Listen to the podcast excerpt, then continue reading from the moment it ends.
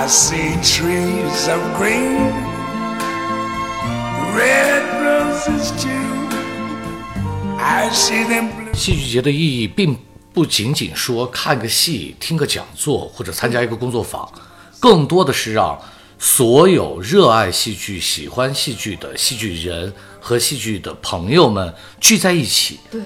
这才是戏剧啊，聚会的聚。因为聚会，我们能够碰撞，能够产生出更多的艺术的火花，为下一步的创作带来全新的，就在我生活空间所没有的视角。这就是戏剧聚在一起的真正的意义。to myself. What a wonderful world. 欢迎来到后浪剧场。后浪剧场既是一个戏剧表演类的图书品牌，也提供面向所有表演者的工作坊课程，是一个对剧组出租的排练场，还是一个交流情感与思想的空中剧场。我们畅聊与艺术有关的一切，最终指向每个人的日常生活。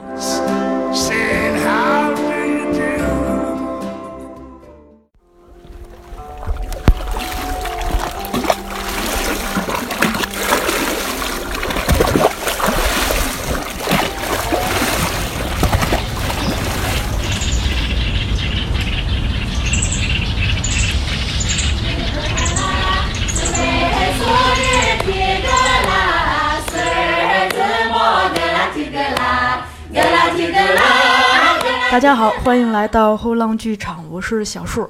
呃，现在是大凉山戏剧节已经进入这个下半场了。呃，我们现在位于这个大凉山的呃琼海宾馆的一个会客室。然后我其实，在大凉山戏剧节期间，我是觉得自己特别开心。不光是我觉得，我把这个照片拍回去发给这个家人朋友，他们也觉得，哎，从未见过如此开心。呃，我觉得开心的原因有一点是我的确是在这儿认识了很多朋友，吃饭的时候、开会的时候、看戏的时候，所以今天我就请到了两位这个刚刚认识的朋友，呃，一位是这个咱们云南省话剧院的常浩导演，对吧？嗯，常浩导演，大家好，另一位是咱们四川人民艺术剧院的胡猛导演。大家好，哎呀，太温柔了。嗯，我是呃，因为我看到常浩导演是刚过来两三天，对吧？没有，昨天刚到，啊，昨天才到。昨天早上刚到。嗯呃，我不知道您之前有没有来过西昌？之前我没有来过西昌，之前因为这一届西西昌的戏剧节才是第一届，嗯，所以这一次因为戏剧来到了西昌，什么样感受？就是对这个西昌以及这个大凉山戏剧节有一个什么整体的印象？我觉得西昌太棒了，那么那么小的一个城市，能够接纳那么多的戏剧人，那么多的戏剧来到这个地方，给予我们西昌，给予我们全中国的戏剧人和戏剧的朋友们这样一个盛会，我觉得他们做的很棒，非常非常美丽，非常非常温暖，非常非常像你说的一样，非常非常开心。的确是接待非常的周到。我这个刚一出飞机，下飞机取行李的时候，先看到一张大大的这个巨幅的戏剧节的海报，“生活需要戏剧”，这是他们的 slogan。其实这个细节是蛮打动我的，因为像我来之前是有一个。就是不太敢预期，因为是第一届嘛，总觉得能能有这么大的影响力吗？什么？结果刚一出机场就看见无无数的志愿者举着各种牌子在接你，然后就 整个的确是对大家非常的友好。那个胡导，您是应该我听说是组委会的是吧？对对对，那您您是那个最早什么时候来这儿的？呃，我来这儿其实很很久了，给西昌的渊源很很很很长了。嗯，然后做戏剧节是从去年的十一月份，然后正好一年的时间。哦，嗯，那在这个过程中应该会经常来大凉山吧？对我基本上这一年一半儿时间都在这儿。这么长的时间会会腻吗？呃，不会腻，因为给这边他们这个西昌本地的人的关系也特别好，因为大家都像朋友，嗯就是给给给在家差不多的感觉。嗯嗯，我不知道这个组委会的工作是什么，像您的工作主要是什么？就是多到说不清，因为这个事情这个问题有好几个人问我了，我说他说那你具体负责哪一块呢？我说好像都在负责，然后又好像又好像不知道自己在做什么，反正还挺还挺忙的。从早期的这个戏剧节的这个框架的构建，然后后来的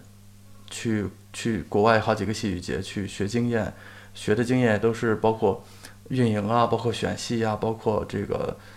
这个他们的理念啊，很多东西都在，反正都应该都参与了吧？除了营销这一块没没参与，可能其他的都参与了。都去了哪些戏剧节？呃，阿维尼翁是之前就去过，然后西比乌戏剧节，西比乌戏剧节是我个人特别喜欢的一个戏剧节，然后，呃，然后我自己又没去，然后他们小伙伴们他们又去了那个爱丁堡和那个日本的利赫，然后还有俄罗斯的，嗯，都去了。就您刚才说这个单元的构建，是不是就其实就是整个咱们这个呃大的框架，比如说呃演出的单元，还有这个会议呀、对 对对对，可以这么理解吧？可以这么理解。嗯，对，然后包括一些理念，就是我其实最早之前有一个有一个小伙伴叫朱天天，然后我们俩其实是是是一直在在保护这个我们现在叫胡单元，胡单元都嗯是一些年轻喜剧人的这个、这个戏，他们可能不成熟，可能可能不是不是品质不是没有那么的高，但是我们我们俩因为我们俩自己是年轻戏剧人，所以我们对这一块儿的呃花的精力和嗯偏爱的要多一点。这个您提到了湖单元，我就得问细一点儿了，因为嗯，对于听众来说可能未必熟悉。我正好您可以在这儿给我们介绍一下整个它单元设置。我觉得特别有意思的是，它选择了这个自然元素元素，湖、山、城城，对吧？对对对嗯对可以介绍一下这三个单元。可以，呃，山单元就是指相对来说比较比较成熟一些的，像像山一样有有厚重的根基的，或者是有这样的厚重这样的一个属性的。然后湖单元就偏向于水，然后稍微可能会灵动一点，对。然后城单元其实就是主要是指我们的学术活动，然后分剧聊、剧谈、剧访、聚会，然后这其实都是都是可可以归纳为学术的学术活动，嗯这个剧聊、剧谈、剧访、聚会也可以再说细一点儿。好，呃，剧聊呢，就是指，其实我们简单来讲的话，就是演后谈。嗯，呃，我们希望是戏剧节构建这样的一个平台之后，然后由我们的戏剧前辈和年轻的戏剧晚辈之间有一个交流，包括观众和剧组主创有一个交流。然后我觉得，也不是我觉得，我们都觉得，我们组委会的这个都觉得是因为其实这个交流是戏剧节蛮重要的一个属性的，就是这个挺重要的。然后剧谈就是论坛，嗯，聚会就是就是开会性质的吧。对，剧访就是指大师的公开课一样的感觉。对。对，嗯说到这一点，我也是特别有感触。就是我咱们的开的第一个工作坊是这个俄罗斯的马琳娜女士的，她提到一句话，她说戏剧是相遇。就是 我在这个过程中，其实更加会更加有体会对这句话。不管是参加这边的工作坊也好，还是各种学术会议，其实我刚才提到的，就认识朋友，就是在这些空间，在这些氛围里头认识嘛。而且就是，呃，您想一下，就是大家平时在各自生活的城市里头，其实很难有这样子的机会把把这个所有的同好聚在一起，这个老中青好几代，大家都聚在一起，可能吃饭也在同一个场合，住的也在同一家宾馆，这样子的话，可能就是你的生活、工作、看戏，所有都在一个共同的场域里头。这样子的话，其实一个是就是是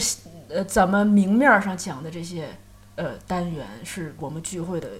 另外，就私下里，我觉得吃饭、喝酒是吧？对散步对对对对对对都是，甚至你走在这个海呃路边儿或者海边儿，你也能遇到这个同对行儿。这个给大家创造这么一个。戏剧节的意义啊，戏剧节的意义并不仅仅说看个戏、听个讲座或者参加一个工作坊，更多的是让所有热爱戏剧、喜欢戏剧的戏剧人和戏剧的朋友们聚在一起。对，这才是戏剧啊，聚会的聚。因为聚会，我们能够碰撞，能够产生出更多的艺术的火花，为下一步的创作带来全新的，就在我生活空间所没有的视角。这就是戏剧聚在一起的真正的意义。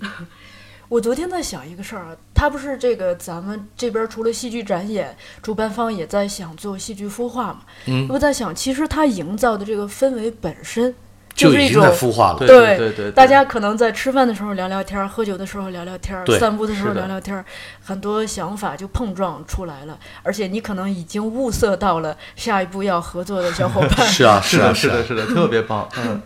我不知道常浩导演，您在这个短暂的来这期间，嗯，对这个戏剧节的特色有什么感受？第一个最大的感受是回家了。当我们下了飞机，我们所有的志愿者朋友已经在那等候了。嗯，拉着大车上车以后，给我们发证，挂上那个证的时候，就觉得特别温暖。然后进到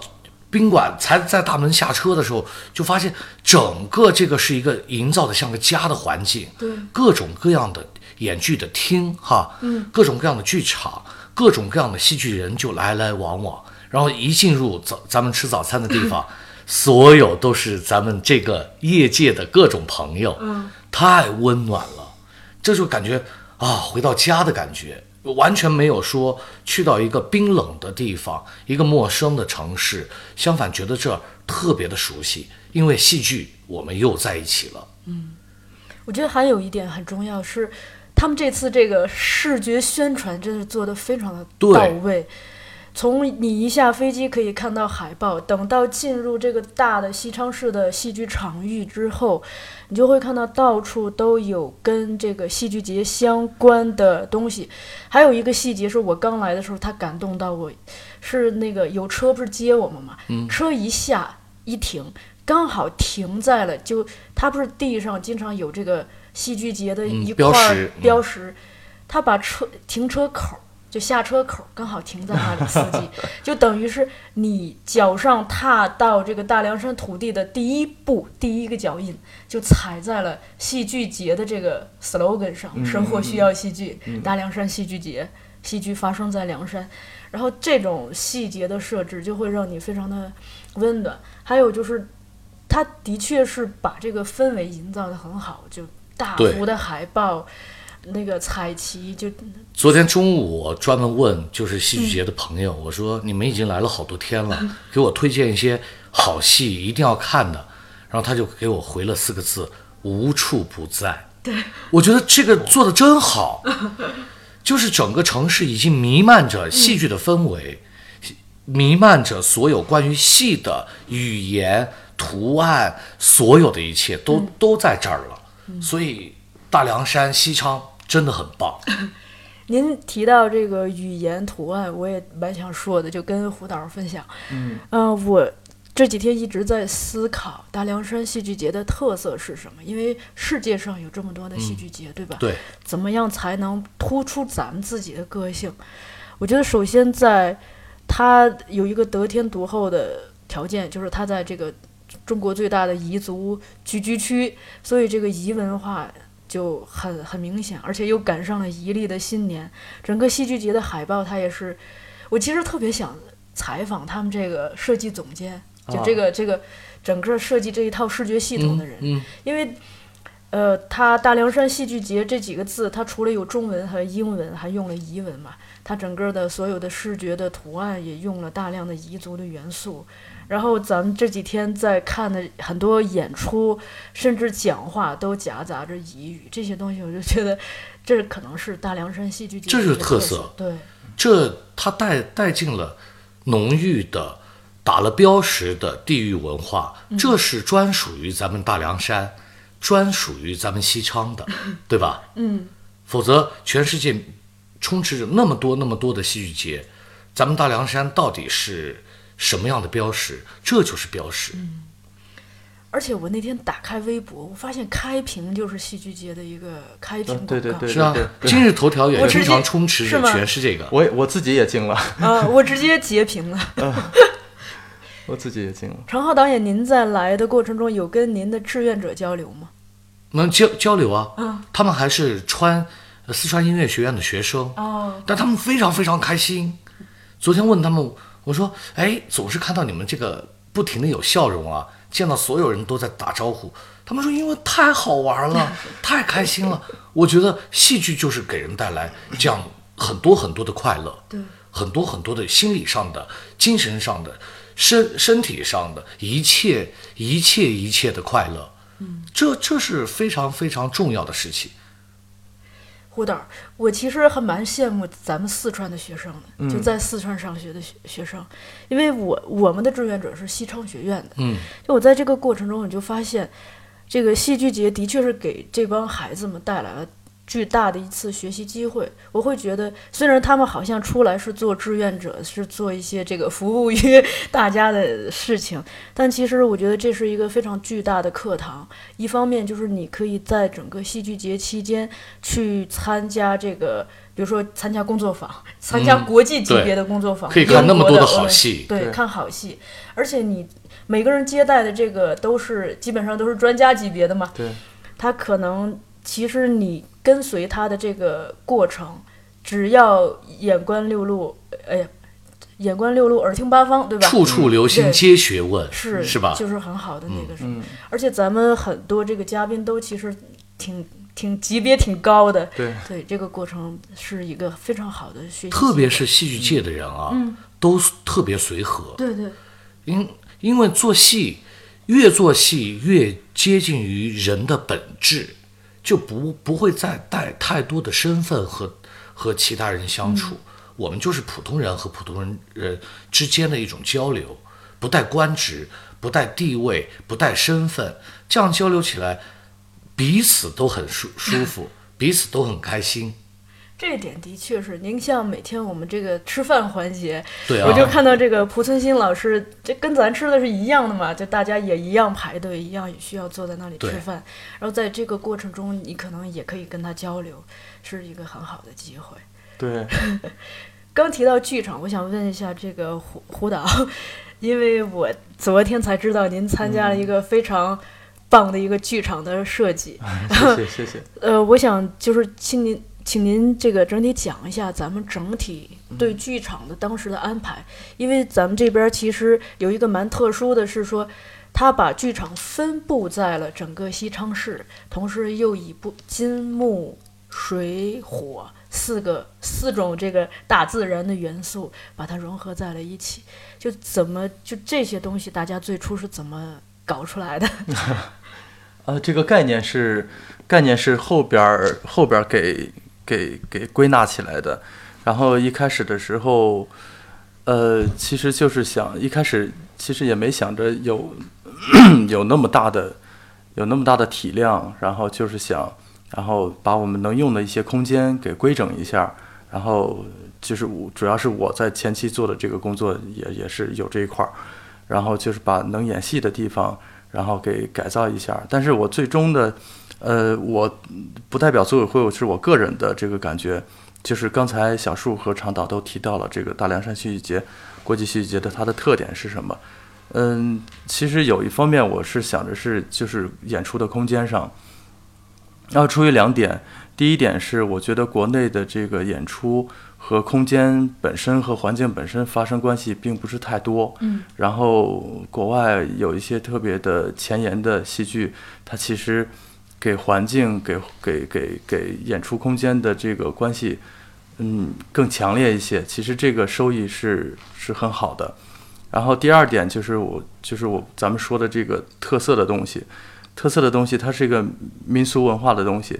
呃，彝族。在五六十年前还是封建时代，嗯，它它它被号称为一步跨千年，然后从封建时代，然后直接到了社会主义时代，就是把封建呃把那个呃奴隶时代，奴隶奴隶制对奴隶时代，对对对对。然后其实我我自己来了在西昌那么久，对大凉山那么了解，我觉得其实他们那个自然的东西是我们是它的特点，也是我们需要的。嗯，最因为我们宝贵的，对自然这个是。对我们去过很多的戏剧节，我们去过很多的地方，其实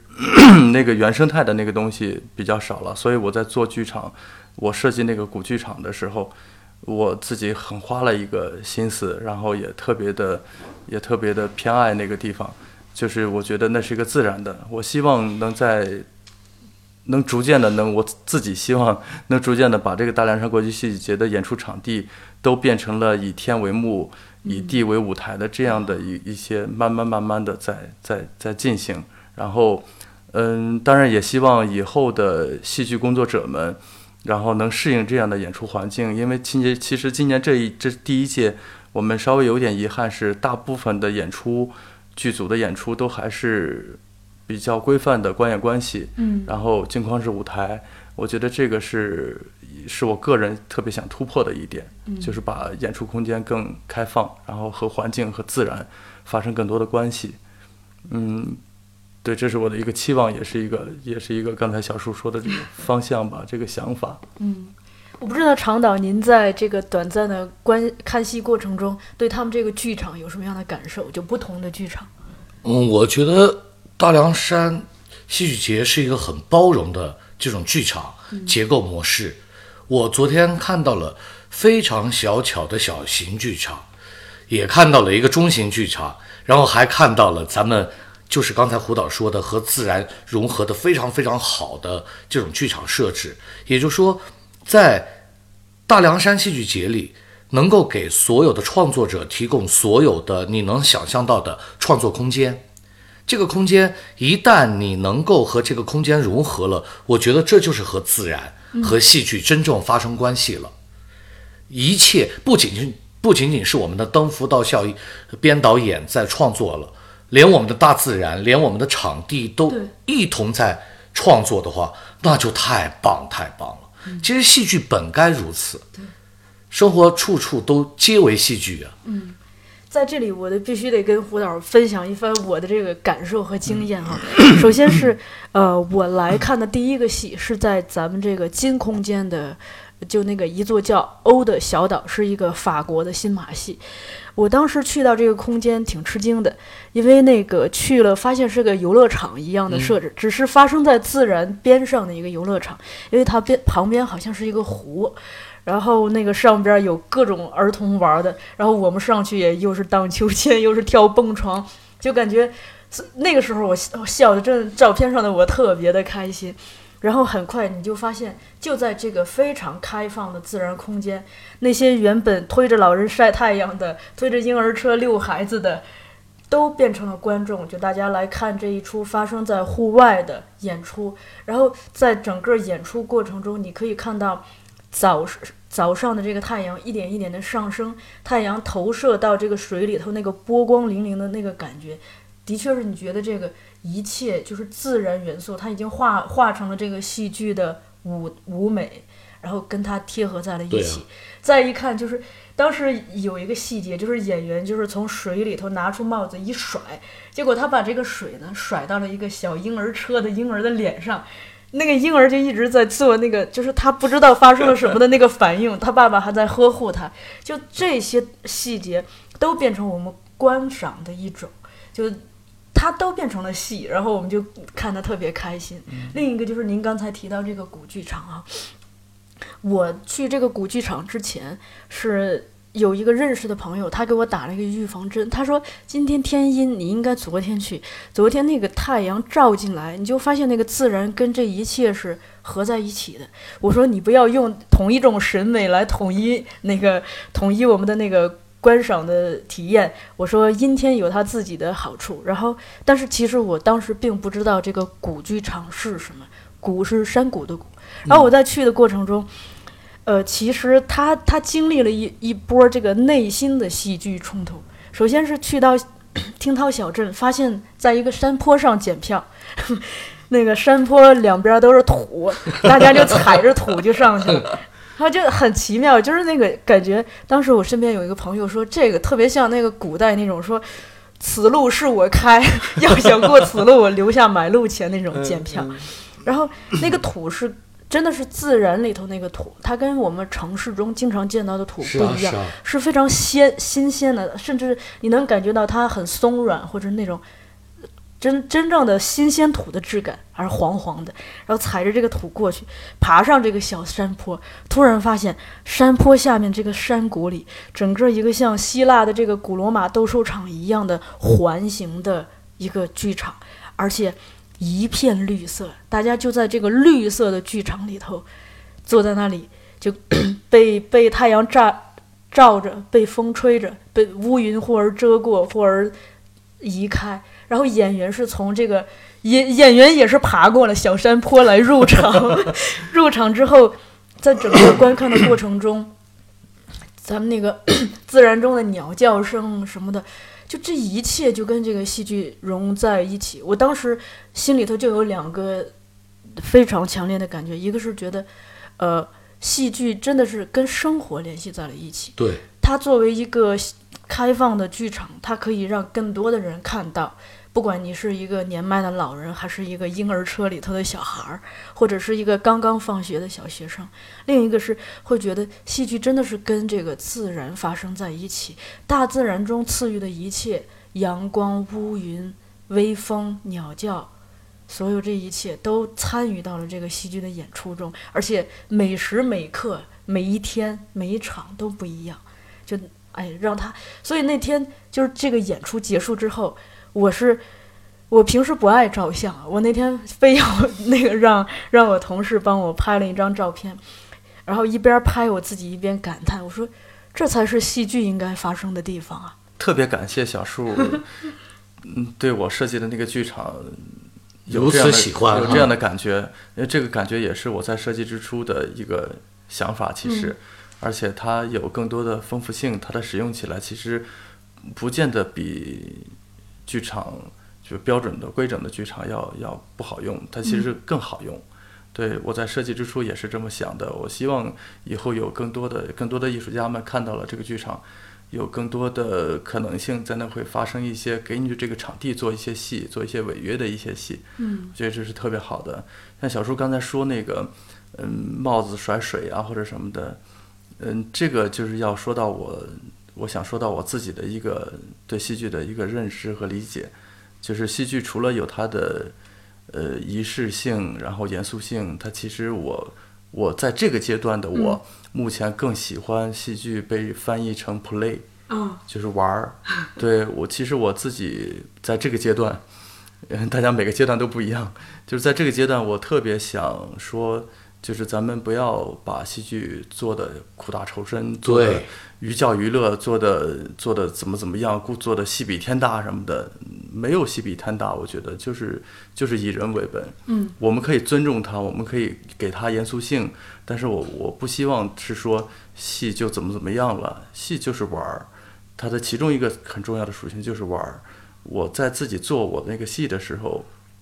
《无间地狱》那个戏的时候，有很多时候其实就是在在在想着在破一些东西，包括自己对戏剧的态度都在里边儿，而不只是做一个戏了。我觉得我的演员们也是，我那戏排练就排了，只排了十三天还是十四天，对我觉得大家都挺好的，然后就这样也挺好的，观众也挺好的，然后大家就是玩的挺开心就好了，我觉得。所以刚才小叔说到这个甩帽子这些，我觉得就是就是玩儿，然后到了那地方就是有一颗童心给出现了，我觉得就蛮好的。嗯，我们来的过程中啊，我们这个同事专门定制了一件来一件来这儿的卫衣，上面写的中文叫“游心于意”，这个“游心”是来自这个庄子的“乘物以游心”，嗯而呃英文写的是呃 “a place play”。这个对，彼得·布鲁克《空的空间》里头的经典名言，嗯。对，我们就穿着这个衣服过来，其实也是代表我们一种心态。我在这一点，胡导，我是跟您是很像的，嗯，因为我我老觉得吧，就是戏剧它可能会有一种形态是很小众的，是属于这个知识分子的那种很中产阶级的，或者是精英阶层对精英阶层的，但我对对于中国这块土壤来说，比如说咱们回归到咱们的戏曲曲艺是吧？它不就是一个大众艺术嘛？而且大他们最初都发生在这个可能发生在田野里，发生在庙会前，嗯，田间地头，对。江湖之上，对不是庙堂之高。对对，然后那个真的是老老少皆宜，就大家都能看到。所以在呃大凉山期间，当我特别是看到那大量的户外演出啊，就是它这种开放性会包容所有路过的行人，让不同年龄段的人，可能有的老人这辈子都没看过戏剧演出，可能包括那个我们那些志愿者，他们也说他们在这儿看戏的机会特别少。嗯，但是他在这个过程中就就可以大量的去观看，所以我我就觉得，可能这种包开放的、包容的、接地气的方式，呃，更接近他 slogan 说的戏生活需要戏剧吧。对对，而且我看咱们这个主办方在讲话中也一直在强调，我们不希望走这个精英阶层的那种风格，嗯嗯而是希望更更大众化、更面向所有人。对，其实戏剧的样式和形式有很多很多哈。嗯，呃，刚才胡导说的，我非常非常赞成。我从头到尾就一直认为戏剧就是 play。嗯，这是我的老师林兆华先生，他一直在他的第一届邀请邀请展的时候，他就写出来了戏剧是什么。因为这是所有从事戏剧的所有人，包括戏剧的观众经常提问的事情，到底是什么？第二届他抛出的答案就是：戏剧就是游戏，就是 play，干嘛要把它？其实我们很多时候会给自己做一个剧，给它诸多的定义。嗯，我这个戏是干嘛的？我这个戏是干嘛的？赋予它很多很多的功能。不要，不要，不要，越轻松越好，越开心越好。我不相信一个不开心的团队能能做出好剧来。我不相信一个不开心的创作者能够给大家带出一个他所很深入思考的命题和他的给我们想要带来的嗯感同身受的这种感受，我觉得不可能。嗯，一定就是开心的。我们只有在开心的状态下才能接受，对吧？呃，只有在开心的状态下才能平等的交流，只有在平等的、开心的这种交流状况下，我们才能共同成长。所以戏剧的戏剧的意义本身就应该是 play，不应该是其他的。太太多的是所谓的说教戏剧，所谓的那种各种我要我要通过戏剧达到的各种各样的任务，想多了，想多了，咱们开心就好。开心的过程里，对方能接受什么，能得到什么，这是对方的事儿，嗯，不是我们每一个创作者必须要压给对方的。你不是神，就是一个创作者，是个平等的和观众平等的对话的人而已。您说到这个，其实呃，这方面就他，咱们整个戏剧节期间很多舞台这种开放性的设置，我觉得其实它就是等于是从这个地理上来营造一个相对平平等的空间。另另外一个就是我们还想跟胡导分享的是，我觉得就咱们发生在古剧场的这个以色列的石头，名叫《石头》的这部戏，也是此次戏剧节口碑非常高的一部戏。其实很好的说说明了刚刚才常导说的这个呃观点。就那个戏，它因为它讲的是这个呃二战战期间以色列应该是犹太人对吧？犹对犹太人的一个苦难史，但是他并没有苦大仇深，对啊，在这个讲一个这么严肃的题材过程中，你看到他的那个童真那一面，那个游戏感这些东西，但这些东西并不会消解他的自身的严肃性。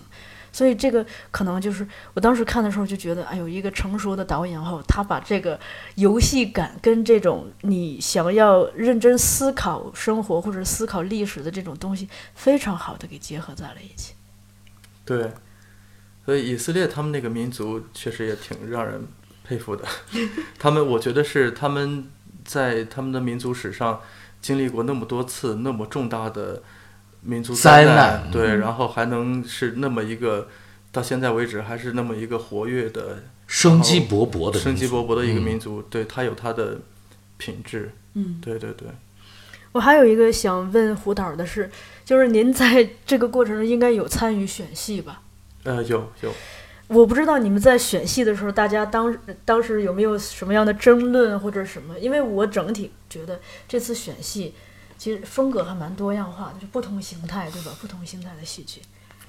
呃，争论是肯定有的，肯定有的。呃，我选戏，我和朱天天主要是代表的是是，因为我们自对我们自己是青年人，然后我们就代表着青年的这一块儿的。然后，但是我觉得是后来大家归根结底有一个共同认知的是，就是我们希望有有更多的不同的。嗯，对，我觉得只要是不同，虽然有虽然我作为八零后，我其实特别是作为我们的文化领袖韩寒，他虽然有句话说的很偏激，但是我觉得我到现在为止都都还比较认可，就是没有与众不同的话，就没有出类拔萃。嗯，然后包括高晓松老师也说过，如果没有偏激，就没有大师。对，虽然不一定偏激就一定能成为大师，但是偏激是大师的必要的一个土壤。嗯。啊，然后所以在这个过程中，我们就想着是有更多不一样的吧，不同的吧，因为你看我们昨天我看那戏的时候，还在还在想那个实验实验戏曲或者叫实验戏剧或者叫什么什么样的东西，我觉得实验这个东西就是就是所谓的是，因为现在大家说自己实验的也比较多嘛，啊，我觉得是实验这个东西，就是你可以你在一条宽大的马路上开一个汽车，那就是很常见。那如果你在一个马路上开一辆火车，你觉得你很牛逼，但是我依然不觉得这是实验。所谓的实验，就是我觉得它天生带有一定的悲剧色彩和属性。就是实验你，你你不是说开了一个怎样的交通工具在这条大路上，而是你走了一条小路，没走这条路压根儿，然后这条路可能没有路灯，也不会光彩，然后也是崎岖的、经济的，然后你可能很困难、很苦难，你也可能根本通不到你想要的目的，但是那个才有实验。我觉得是我特别希望能让年轻的戏剧人有这样的探险精神。对探险精神，它其实实验性和探索性，我觉得是它俩是很接近的。我觉得先不先锋是另外一回事儿。我觉得先锋这个词，我一直不知道它应该怎么怎么被定义。我不知道这个先锋是什么意思，其实是。但是我觉得我知道，我明显的知道探索是什么，实验是什么，就是希望咱们中国的戏剧能能别是那一条大路，能有更多的小路。这条小路如果大家都认可的话，把这条小路越踩越平，越踩越宽，然后呢再形成一条路。当这条路形成一条大路之后，我们再开辟第三条路。我觉得这是一个正常的、健康的发展形态。我们一直以来只有一条路，这个是我作为年轻戏剧人不想看到的，所以我鼓励大家能走。它可以粗糙，可以不成熟，可以幼稚，可以品质低劣。但是我觉得他如果能走另外一条路，我就觉得是好的。它只要发生了就是好的。嗯，对我就怕不发生。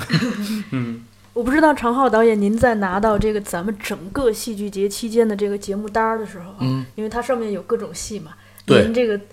而且很多戏您也已经看了嘛，昨天，我不知道您整体的一个感受，对他们选戏，我觉得戏剧节这才是戏剧节应该有的样子。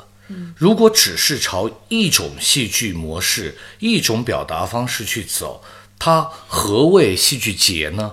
它可能就是一个简单的某种样式的戏剧的一一种集中展演而已，对吧？嗯。嗯，而他拥有了各种各样的戏剧呈现方式和戏剧的这种，不管是探索也好，还是简单讲讲一个故事也好，不管他用什么方式，他都是戏剧的方式，嗯，它就应该存在，给人更多的来到这儿，不是说我上午看的戏和下午看的戏和晚上看的戏很一样，对吧？呃，我可能一天当中我看到了三种完全不一样的，哇，原来戏剧是这个样子的，哪个样子随便啊。嗯，我非常赞成胡导刚才说的，我们每一个青年戏剧人啊，都应该具有这种探索精神。嗯，这条路，包括刚才胡导说的没有路，没有路灯哈，我觉得甚至是无人喝彩。嗯，你都要干守这个寂寞和孤独，一定得去试。错了错了一百次，你至少这一百次你知道此路不通，我得认真去琢磨怎么让它通。这是年轻戏剧人的一个应该去做的事情。我刚回到云南，刚开始做戏的时候，我觉得我已经在北京看的习以为常的样式，在云南都是不可接受的。不可接受就不可接受了。我知道它是对的，我看到了，我为什么不把它带回来呢？经常会这样，所以我觉得不要怕。首先，既然选择了这样一条快乐的路，为什么要害怕呢？害怕不会带来快乐的。嗯，我们一定是快乐带来冲冲劲，带来往前的力量，才能够实现刚才胡导说的年轻人的创作。我在这儿也跟二位分享一下我拿到这个节目单儿的一个感受啊。嗯一方面我是会觉得，虽然是第一届，但大家这个视野首先是国际化的。那是你看以色列那么棒的戏也请来了，也也有这个法国的这个新马戏啊，叫、还有一个澳大利亚的也叫新马戏是吧？对对对然后还有日本的日本的一个戏，对就首先它整体视野是偏国际化，而且在形态上不拘泥于我们传统常见的那种话剧样式。另一个是我非常欣喜的，它纳入了戏曲的很多剧种，比如说我听说有一个昆曲叫《反求诸反己》求诸己。对，嗯还有一个川剧是吧？叫谁是麦克白？谁是麦，那也是是京剧的元素。京剧元嗯素，对，就它整体把我们传统的自己家土壤上长出来的这些戏戏曲元素纳进来，我就觉得啊，非常的吃惊。另外一个是让我非常欣喜的是，它纳入了很多地方院团的这个作品。其实这一点，呃，对于我来说，因为我长期我看戏的环境主要发生在北京嘛，对那看到的是北京的一些形态。其实说实话，我我活这么大，我都不知道这个地方院团还在不在，就是 或者是这个，比如说人员编制在，他还有没有创作行为，有没有这个演出行为，他演出了之后有没有观众去看，这些我都是打一个问号的。所以这也是是我今天就是当我。跟二位相识之后，非常兴奋的地方，我就想一定要要拉二位来聊一聊各自家乡的这个戏剧创作。所以，但是咱们因为是相聚在这个大凉山，所以先从大凉山聊起。是，其实大凉山戏剧节之所以在第一届就那么嗯成功的选了那么多样式的戏，源于咱们组委会这一波非常优秀的戏剧人。虽然大凉山是第一次，但对于他们来说，戏剧节已经是一个常态化的生活方式了。嗯，这一波戏剧人，他们太知道戏剧节原本应该有的样子了。嗯，对吧？所以把这个样子弄到了专属于大凉山的山水湖的地方，这一点都不奇怪。嗯，高手聚在一起做出来的东西绝对是好东西。而且那个形态上，你看昨天赵淼的诗歌，它是一个一种形体戏剧嘛。然后我之前也看了一个法国的叫冰偶，这冰偶俩词儿我俩字儿我也是第一次听说，真是现场看。我也是第一次对啊。，就你眼眼眼看着他现做一个冰偶，然后就是眼看着这个冰偶在灯光的照射下一点一点的融化，对对这真就那种戏戏剧现场的那种转瞬即即逝的这种感觉，那种残酷性一下子就出来了。对这个我可以，我可以，我可以，因为我和朱天天就是我们单位另外一个我的战友，我的好朋友，我们戏剧人，我们就是归纳了一个词，因为我们俩都受德国戏剧或者叫德语圈戏剧的这样的，我们都比较喜欢，然后影响也会有多少都会有一部分。然后我们俩就给它归纳了一个叫中国的这样的一个名词，叫物理发生。嗯，发生就是戏剧发生在梁山那个发生。嗯，然后物理发生就是指它是在舞台上是有真实的各种发生。呃，我改变一个棍子的重心，它就会倒。呃，我让水遇冷，它就会结成冰；我让水沸腾，它就会生成烟。然后它它它是一个自然的物理的发生。然后我觉得这个是我们在德语戏剧里面看到的值得学习的地方，就是它会是比较真实的，但是它这个真实给假定性又不不会是那么的冲突的，它是把物理发生和假定性做了一个很好的柔合，我觉得这个是特别值得我们去探索的。嗯，然后。呃，我自己在这方面也也也也在做一些探索，然后我探索的结果是，好像大家对这个东西还挺，还还挺接受的，挺喜，欢的，挺喜欢的。我觉得特别的特别的欣慰这一点上，对那个物理发声是特别棒的，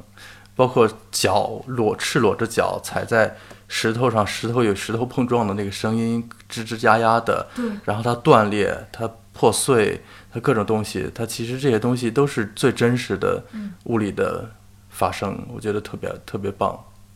对我在整个过程中也一直在思考，就是说咱们戏剧自身的一个魅力在在什么？因为现在大家可以足不出户，通过一个一台手机、一台电脑去看到世界上各地的这个演出嘛，声光电的东西。那戏剧它自身的魅力在什么？在这儿我就特别想跟常常浩导演分享一个，就是我在观看胡猛导演的《无间地狱》的感受，因为您没 赶上，呃对没赶上所以我我这儿给您那个简单的分享一下，就是首先这个剧发生在户外，嗯，晚上特别冷。然后我们在看戏的时候，你都能看到那个，呃，首先这个舞台布景后边有啊有树，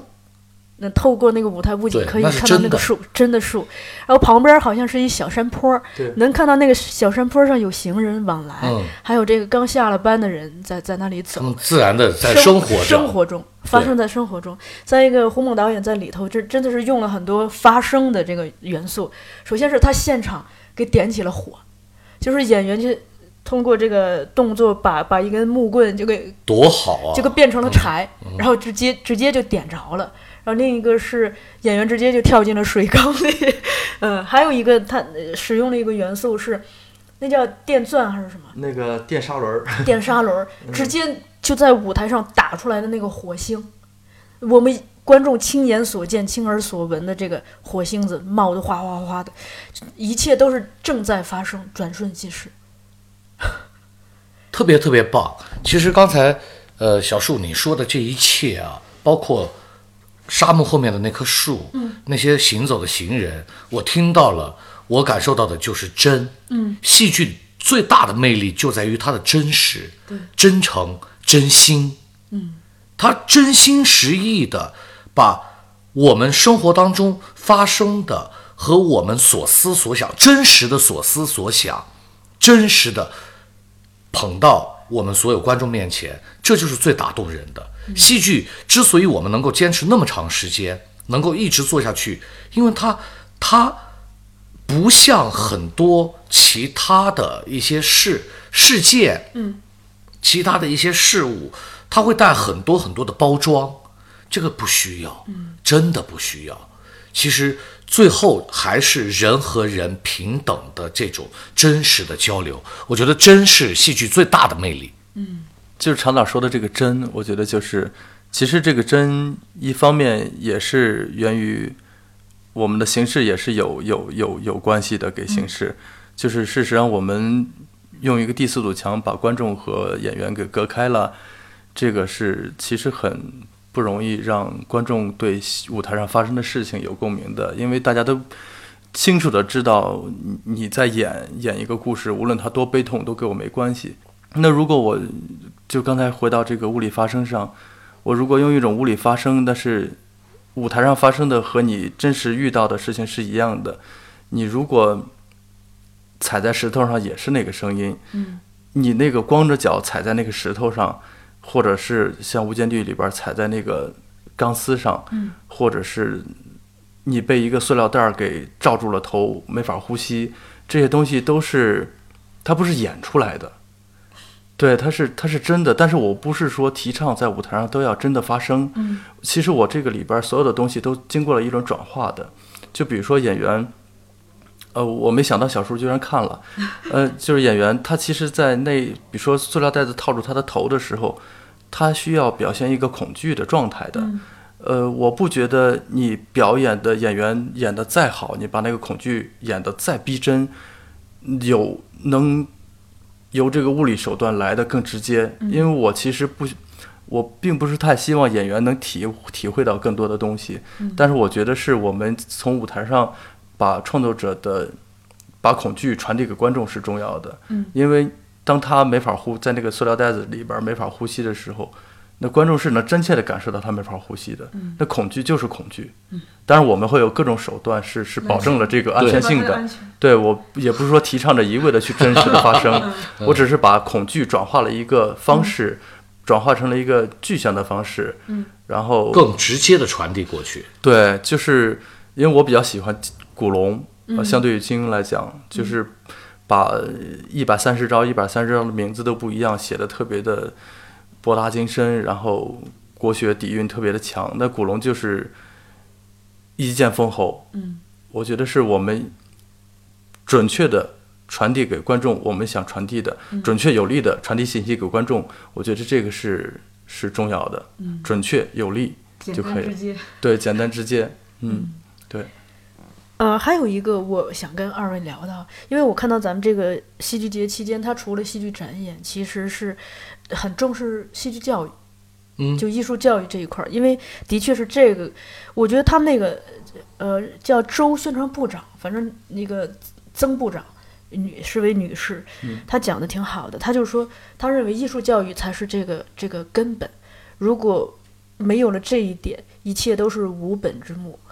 我我在想，其实也是，因为我在来的过程中，我一直在想，戏剧是可以发生在梁山。我们在这个过戏剧节期间，我们可以请世界各地、全国各地的戏过来演。那戏剧节之后呢？对啊或者是演出来给谁看呢？对是演给这些从北京、上海、从从全国各地赶来的观众吗？对，就是它跟梁山，它既然叫大凉山戏剧节，它跟梁山的关系到底是什么？它可能就会涉及到艺术教育。对，我就觉得，嗯，很好的一点是，首先 咱们这个单元里头设置了很多学术单元，比如说可以邀请咱们当地四川的同学们过来。上工作坊，去参加讲座，去参加这些会议，来聆听学习。更重要的是，它整个，呃，当组委会把目光聚集在了艺术教育这一块儿，他可愿意从娃娃抓起的时候，我会对他的未来会更多一些信心。我觉得是小树，真的你的感受力真的特别敏锐和对我觉得特别好。呃，这个就是我们其实你要不说的话，我可能自己想都想不出来要说的，就是这个就是我自己心里边一直想做的一个东西，叫叫生态的建立，嗯，生态的建设，就是它能自己循环、自己消耗，然后自己生长、自己成长、自己发展。嗯，就是您刚才说的这个戏剧教育这一块儿、艺术教育这一块儿，其实就真的是生态建设的一部分。这个东西需要很长很长的时间，嗯但是我希望能坚持下来，然后能把这个生态建立起来。嗯，这个将会是一个功德无量的事情。这个不是对梁山戏剧节，是对是对戏剧本身一个功德无量的事情。嗯，就是我们作为一个戏剧人，如果当然不管是什么生态了，包括我们的戏剧评论生态，嗯如果能有一个健康的、良好的生态的建立的话，对戏剧都是好的。嗯，呃，只要是对戏剧好的，我们作为一个这个从业者，作为一个热爱戏剧的人，我们都觉得是都觉得是功德无量。嗯我从你们俩的这种聊天当中啊，感受到的是你们那种发自内心的满满的责任感，太棒了，太棒了。其实戏剧节落地于此，落地于梁山啊，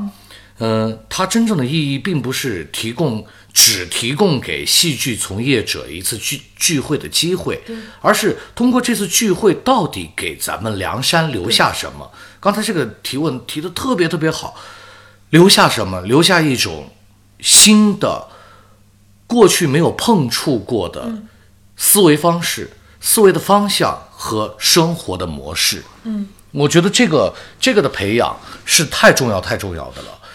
可能就是刚才小树和胡导你们提到的，在任何一个戏剧场地，自然的也好，呃，室内的剧场也好，只要经过的、参与的，甚至是路过的人，他都因为看到，他就有感受，就种下了那颗小种子。这颗种子未来一旦在梁山要是发芽生根，最后茁壮的时候，那梁山可是不得了了，嗯，对吧？我在这一点上也是非常赞同胡导呃胡猛导演的，就是因为呃我我是一个偏自然主义者，对我很相信这自然界的生命这些，嗯呃，怎么说呢？呃，我是觉得，虽然是第一届，的确是给整个大凉山营造了一个很好的氛围。呃，我留意到两个细节，一个是说，呃，这个咱们那个濮存昕老师主持那个会议，八百人的那个，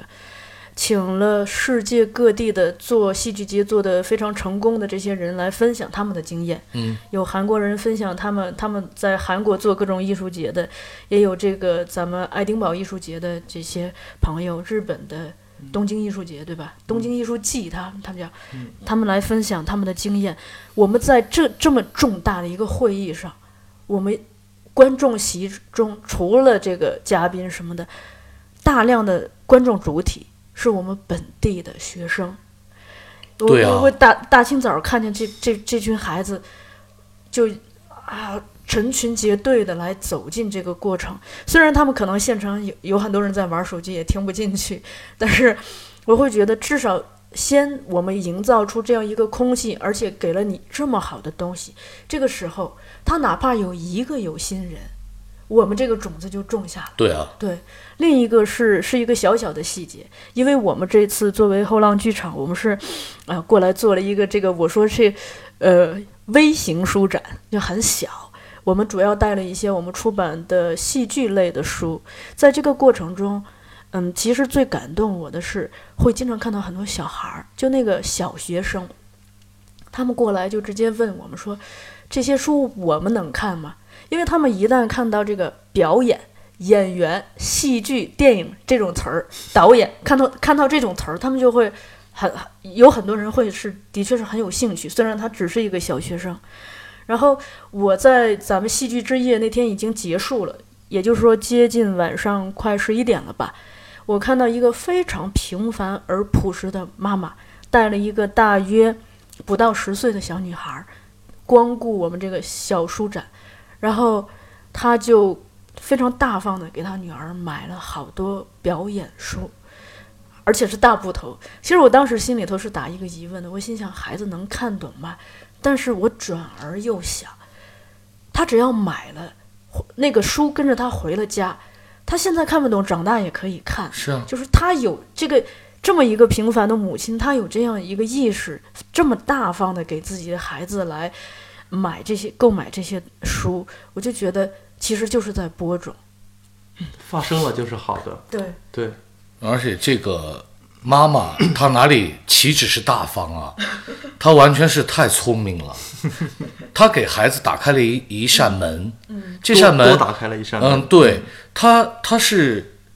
十岁打开走进去，还是二十岁走进去，甚至五十岁、六十岁、七十岁走走进去，都为时不晚，对，对吧？但那扇门已经在那儿了，多好啊！嗯。所以在这种环境下，我会觉得咱们整个营造的这个戏剧节的氛围，更像是一次广泛的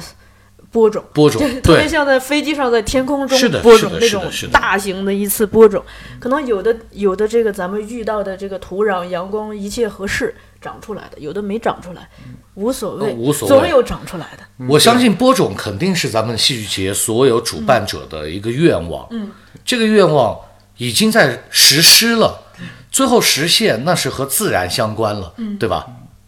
我我在这儿可以呼吁一下，我觉得是，我觉得是有一个特别，算是特别不被大众认可的一个呼吁吧。就是因为小树说到这个孩子的事儿，我我想起来，我昨天晚上去看那个莫愁，也有一个一对父母，一对夫妻带着一个自己的孩子，可能也就是七八岁，然后那孩子会在剧场里边大声说话，然后会看到哪个人他嗯怎么样的表情的时候，他会笑，对，他就问，然后我因为咱们后浪剧场的这个辐射的观众群也挺多的，然后都是专业戏剧人，而且我觉得在此呼吁一下，我们这个凉山戏剧节在这样一个凉山这样一个偏远的一个地方办这样的一个戏剧节，已经有很多的从业人士给我们反馈过来说啊，拍照啊、走动啊，然后孩子呀这些的东西，其实我觉得其实大家可以稍微在这里宽容一点，就是就像我们刚才聊的这个。孩子他有可能看不懂，他有可能不知道剧场规矩或者叫剧场礼仪。呃，我觉得他们进来看了，我觉得最起码对于西昌的这样一个少数民族地区来讲的话，我觉得就是好的。我们可以可以宽容一点。我们的戏剧并不是说是我们是皇权，我们是皇威，我们有怎么样的东西？我觉得，嗯，我觉得我们可以最起码可以在这里可以放下这样一个身段儿，然后孩子们问就问了，说话就说话了。对，我们给他们一个，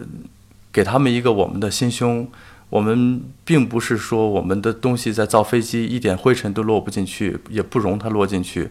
我觉得我们是我们的播种远远比一个剧场的一次演出要重要的多。嗯，所以我们大家，我在自己的戏演出的时候，我每次演出之前都会给大家说，我说我们的戏可以录像，可以拍照，你们可以随意的传播。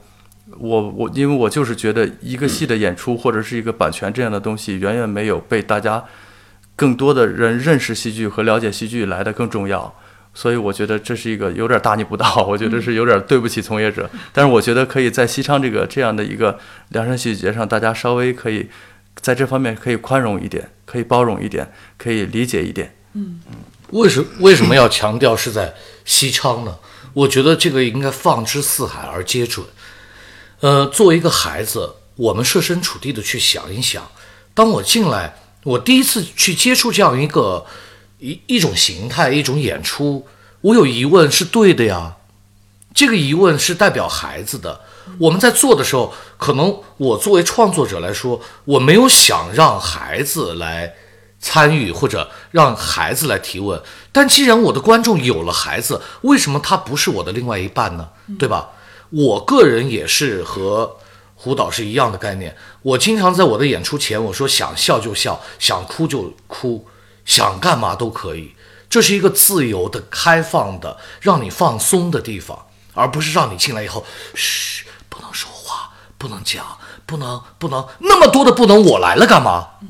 剧场如果是一个让我很受限制的地方，很受苦的地方，我们会去吗？不会去。现在首先是要把大家请进剧场，让更多的人感受到剧场的快乐，而不是来感受剧场所给我的束缚，所给我的痛苦。干嘛呀？我们从业者，我们的我们的表演，如果连一个孩子的疑问都容纳不了，你还能承载什么？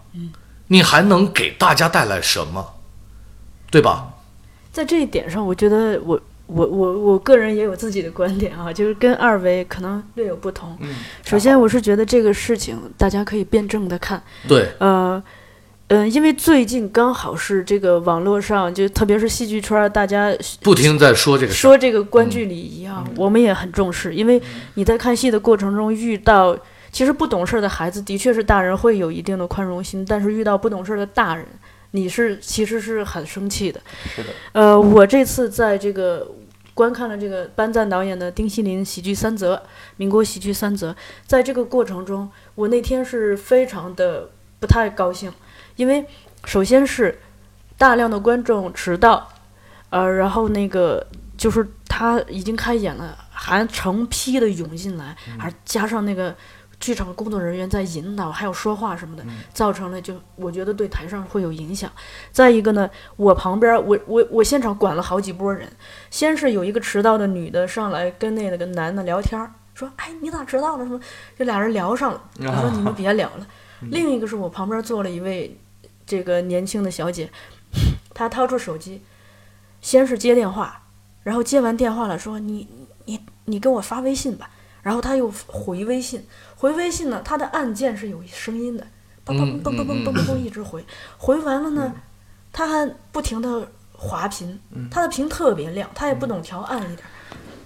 然后在这个过程中呢，他一会儿又掏出手机不停地拍，他觉得坐在后边拍不过瘾，他还要走动，一走动不是咱们那个地板还有声音吗？砰砰砰，他又到前面拍，然后我那边也是不停的亮屏拍，我我是觉得在这种环境下，其实大人我们是是可以是这样，小叔，就是刚才你说所说的这一切，我们在剧场的这个演出过程当中都遇到过。那么，就像你刚才遇到这个、这些这些人、这些事儿的时候，你是怎么处理的？我一般会就是会提醒他。嗯，提醒了以后，他们但但他们大部分人是不会理我的，呃然后，但是就是嗯虽然我这么生气，但是我昨天晚上我有一个变化，心态变化，因为我昨天晚上看的是咱们这个彝族的大型的音乐剧，史诗般的音乐剧《彝红》。我在看的过程中，我周围的所有的这个成年人，呃，也不能说所有的，很多都掏出手机在录屏，然后旁边我同事就在提醒旁边那个阿姨说：“这不能拍的。”她说：“可以的，可以的。”然后就拍，就是周围所有的人在拍，在这种环境下，我自己有留意到哈，就是有北京过来的。我们自己业内的观众，在这种环境下也忍不住，也掏出了手机拍，所以就是我突然心态变了，我会觉得，可能因为的确是戏剧以前不经常发生在梁山，所以大大家对这些都还是非常的新鲜的。在这个环境下，我们一步到位的想要强调观剧礼仪，其实是有点儿不太切实礼仪际的。的，它应该存在，也应该有。但是观剧礼仪是一个慢慢形成的过程，而且根据不同的戏，根据不同的演出，有不同的观剧礼仪。千万不要用某一种来禁锢了。就像刚才说的，打电话呀，嗯，聊天啊，根本和这个剧无关，和剧场无关。我觉得这就还不是观剧礼仪的一个概念了。它是一种个人个人公素养的共道德事情对公共道德，你来干嘛？你是你是来打电话的吗？你是来相亲会友的吗？那你不应该选择进剧场这个地方。往往我们遇到这样这样的情况，就是像你刚才说的这样的人哈，呃，第一我们会提醒，善意的提醒；第二就是请出剧场，因为我们并不是说不需要他这这一位观众，而我们是要照顾到他身边更多的观众。嗯，我们不能因为他的个人欲望影响到其他观众是这个问题。对而不是观剧礼仪，而且不能由个别的这样的一种人和一种现象来归置到我们某一个地区或者北京也有，嗯，北京、上海，全全世界，法国阿维尼翁也有啊，都有，嗯，但是这个过程里，我们别把他们就化为观众的等号，对吧？我们该提醒提醒，该该请他们出去也也请他们出去，而且在请出去的过程里，本身就是戏剧发生的一部分，会让更多的在现场的观众感受到，哦，原来是这就是观剧礼仪的培养方式。公共道德这个事儿确实确实很对。很很那个，我我我我是一个特别容易被一个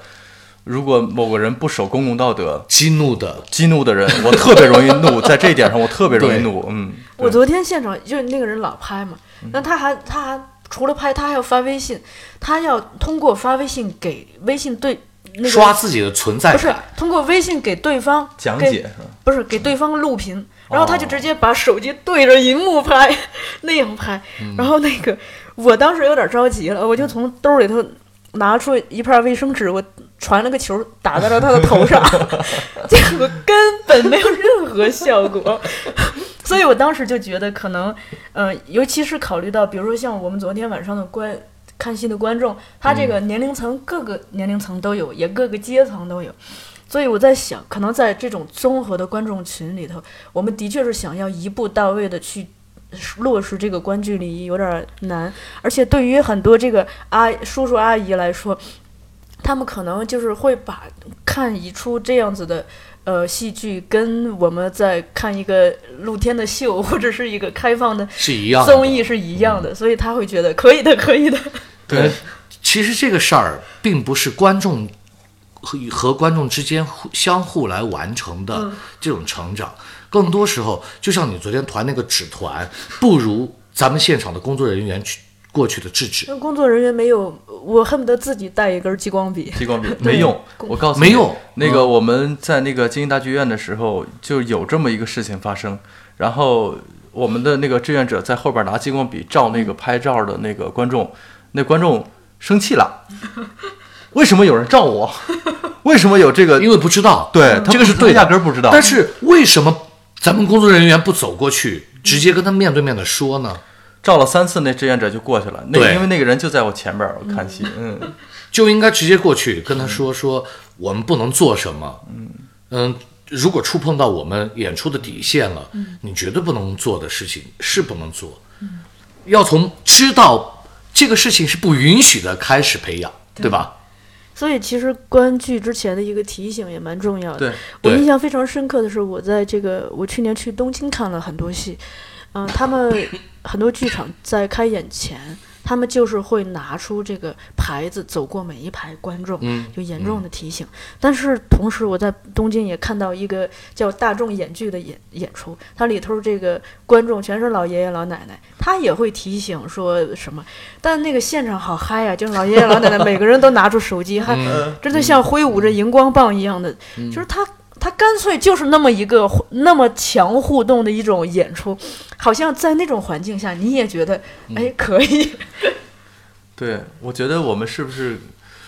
就趁着小叔在咱们后浪戏剧，然后我们就把西南片区的这块儿的戏剧，就我们两个所了解到的这个情况，然后在这个平台上给大家聊一聊一下，对，分享一下。然后总是西南这个偏远的边陲地区，嗯，我们有戏剧依然在发生，依然在成长，依然在发展。我觉得是也是有必要让大家知道的。然后我们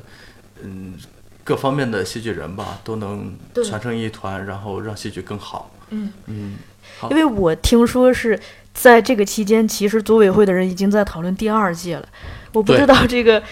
呃，胡导可不可以稍微的剧透一下，就说我们第二期会有什么重大的一个变化吗？或者是对第一届的一个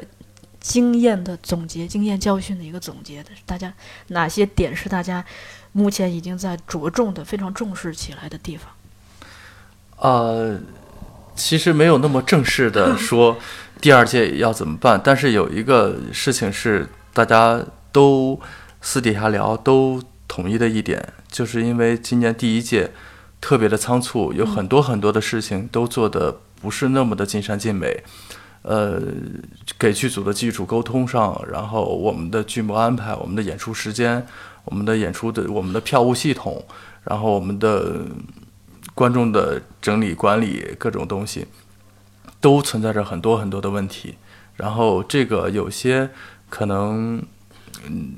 就是请来的专家们，或者是大家外头请来的外头的一些剧组，可能没有那么强烈的感受，因为我们在这个系统里边，在这个机器的零件里边，然后我们特别知道，可能大家看到的是一个正常的齿轮的运转，但是里边的有很多很多的地方可能都不是电力的，而是有无数个小仓鼠在里边跑，是靠是靠加强工作的强度来维持这样的一个运转的，因为这个东西很明显，它不应该是一个常态的东西，它应该变成一个嗯完整的一个系统。然后这块儿上是我们就目前我们私底下聊说，这块儿上要要要极其重视的去总结它的一个、一个点，因为我们自己在下边儿觉得很混乱，其实、对，也也也在此给向大家说，为给我们的这个体谅和 和表扬，我们衷心的觉得感谢大家的参与者们。嗯，那我们可能两年、三年以后会把这个系统把它磨合好，然后让它更好。嗯，对，我相信是明年，因为这一次我昨天飞机刚落啊，很多戏剧圈的朋友，咱们主办方的这些朋友们，总是在跟我提的一个要求，就说从头到尾你感受一下，然后给我们提出所有的你感受到的不舒服的，还有需呃需要改进的地方。我觉得具有这样一颗包容心的团队，他们站在了我们体验者的角度来思考问题，这个进步是会非常非常快的，因为它本来就是给我们在提供，对吧？然后关注点又是在我们身上，那就很棒了。他们不停的在收集这些信息，有什么问题改进什么问题，一定会很棒。大凉山值得所有人关注。呃，我想提醒大家，就是如果大家对我们今天聊到的很多的这个信息量的呃东西感兴趣，可以关注大凉山戏剧节的这个官方的公众号以及官方的微博。这个微博上，我看到他呃以比较详细，里头有这个戏剧评论，有这个现场的报道。更重要的是，他有那次非常重要的濮存昕老师主持的，邀请了全球各种非常成功举办过嗯戏剧节的人的一个分享经验的直播。那个直播现在是可以看回放的。这个东西对于关心怎么样运作一种戏剧节的人来说，是其实是一个非常珍贵的课堂资料。另外呢，就是如果大家对我们在节目里头提到的这个胡猛导演修建的这个非极其自然的古剧场的形态感兴趣的话，也可以通过大凉山戏剧节微博的图片观赏，或者是我们后浪剧场也有同步的报道，我们的微博上也在不停的通过视频、vlog 和图片来这两天还有演出啊，大家可以抓紧时间到现场啊。对。呃，我们云南省话剧院的这个孟巴纳西啊，明天后天就在咱们古剧场要演、上演了。哎，那我一定要去看。我我是真是爱这个古剧场。对，然后呢，最后我想说的是，呃，对于我来说，我非常乐于看到诞生，但更乐于乐于看到成长。而成长是需要时间的，也是需要心力的。所以，就是我其实本人是对这个大凉山戏剧节接下来会怎么走么走到嗯哪里是非常抱以非常期待的。而且我在参加了第一届之后，相当于大凉山戏剧节的一年级生了嘛，也是会。就是会更有信心，因为我看到，尽管主主办主办方一直在说非常的仓促什么的，但是我整体比较宽容的，所以所以我是反而是多了很多的信心。我认为起点真不算低，对，所以我还蛮期待的。最后那个，咱们这一次就请请这个胡猛导演给推荐一首这个片尾曲，最好带一点地方特色。就推荐我们的，其实有很多彝彝族的这个音乐特别的棒，其实对，然后我每次都听得特别的激亢。啊，如果推推广到就是大家都所知的比较，呃，相对来说通俗一点的话，就是那个莫西子诗的那个阿杰路。好嘞，好嘞，谢谢，谢谢。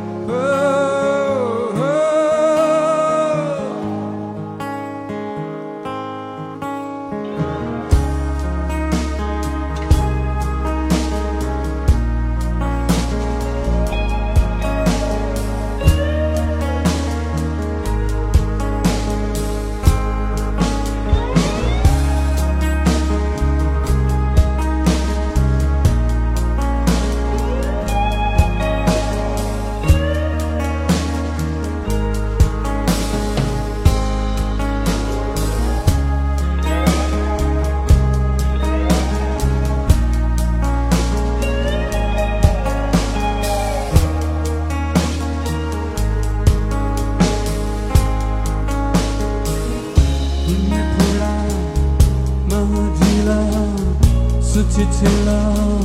斯提什拉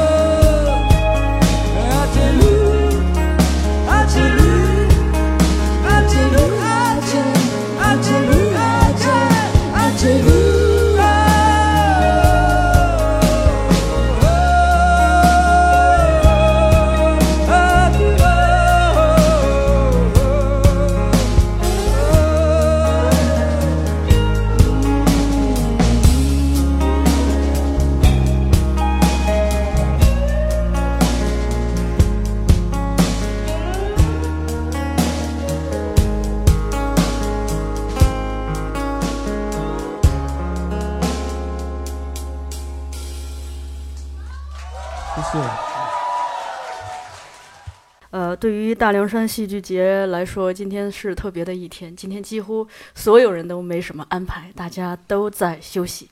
呃，洗衣服的洗衣服，睡懒觉的睡懒觉。而对于我来说，是最忙的一天。我今天一天录了好多节目。